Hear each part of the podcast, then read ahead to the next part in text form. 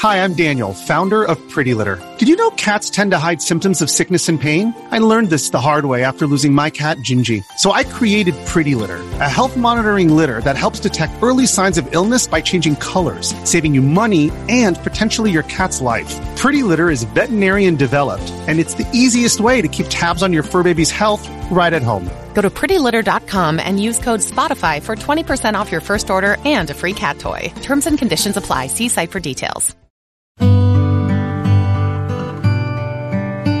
聆听佛音，净化心灵。大家好，欢迎来到禅语佛心。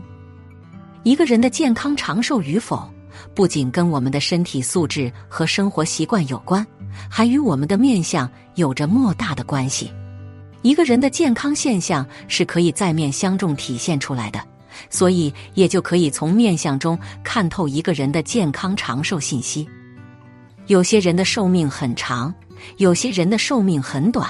世事无常，寿命的长短其实是天注定的事情。而一个人是长寿还是短寿，皆有命数的安排。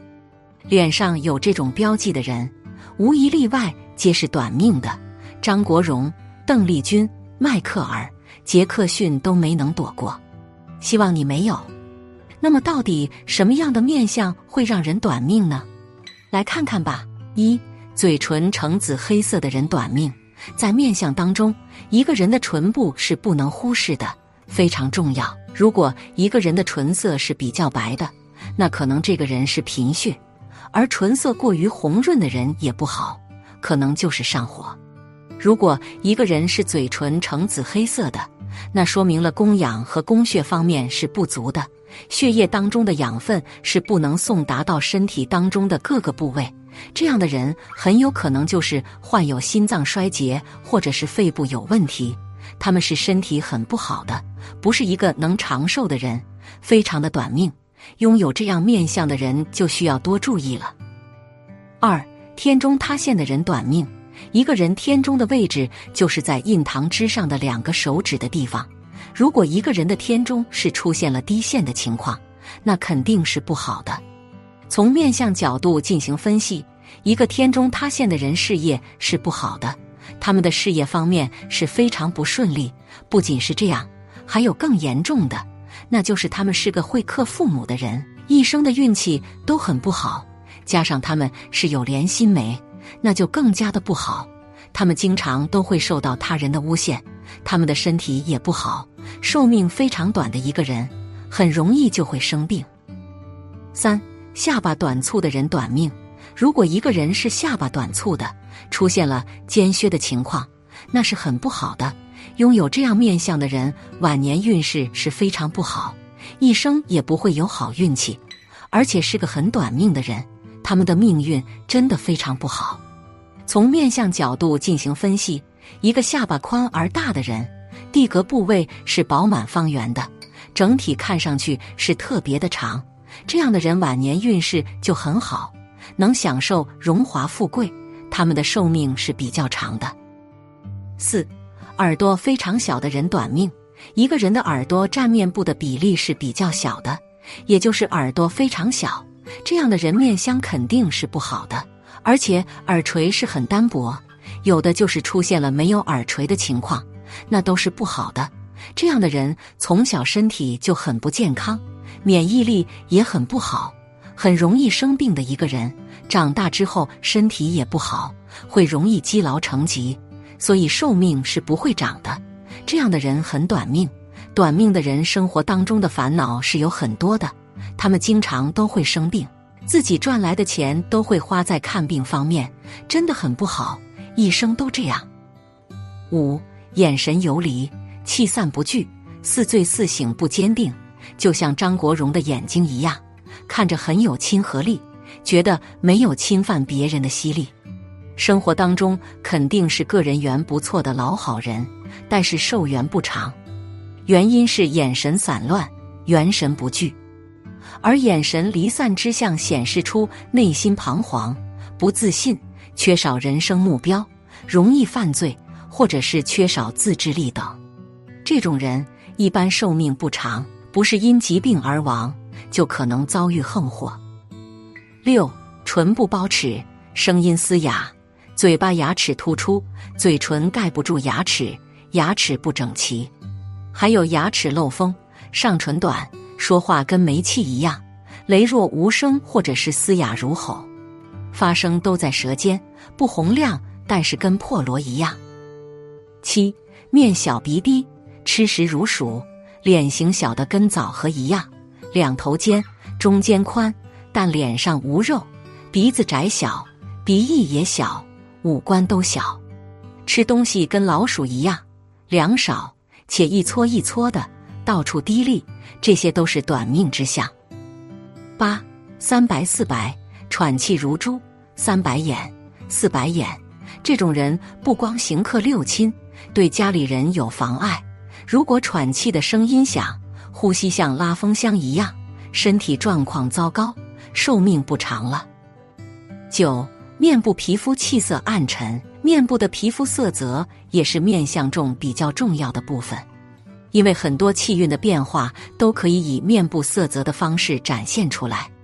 例如面相算命中常说的印堂发黑、额头冒紫气等等，都是如此。所以，想要了解短命面相的特征，同样可以从整个面部的皮肤色泽来看。像是一个人的面部肤色表现的十分暗淡无光，或者是以蜡黄色、惨白色为主，就说明其人缺乏个健康的身体，在生活中没有正确的饮食作息时间，导致自己的身体状态一降再降，已经到了会影响到个人寿命的地步。其实，长寿与否也不能单单通过面相或者是身体的某一特征来判断。而是要综合考量人群的身体素质、心理因素等，在生活中要从细节上去做出改变，保持良好的生活饮食习惯，就能帮助自己获得长寿。有研究已经表明，乐观的人寿命比不乐观的人长百分之十。据调查，百分之九十以上的长寿老人都具备以上特质，就是宅心仁厚。有句成语叫“心宽体盘”，看来心和身体的关系很大，心宽才能有个好身体。举两个例子，我认识的一位老者，今年八十多岁，是一名老中医，他医术高超，宅心仁厚。他身体硬朗，体型微胖，身体整体状态良好。最让我羡慕的是，老人家一辈子心态极其平和，不温不火，不骄不躁。永远保持平和心态，当然适当的保养也有一定的原因，但更多的应该归咎于他所拥有的一颗平常心，对待病人永远是温言细语，如涓涓细流温暖着患者的心。还有一位朋友的老妈妈，今年九十多岁了，她一生经历坎坷，年轻时操劳颇多，然而身体康健，无疾无痛，她体型偏瘦。饮食自然没有什么特殊的保养，一生勤劳。最重要的一点是对任何事都以一颗平常心对待。比如他老伴去世了，他把房子给了女儿，住在女儿家里。他把工资卡交给外孙女，因为外孙女没有工作，这些所谓的钱财对于他都是身外物。他不想吃什么穿什么，无欲无求。九十多岁了，还帮儿女做家务。这对于很多老年人来说都是难以做到的。常听人说，老了要有三件东西：老窝、老本儿、老伴。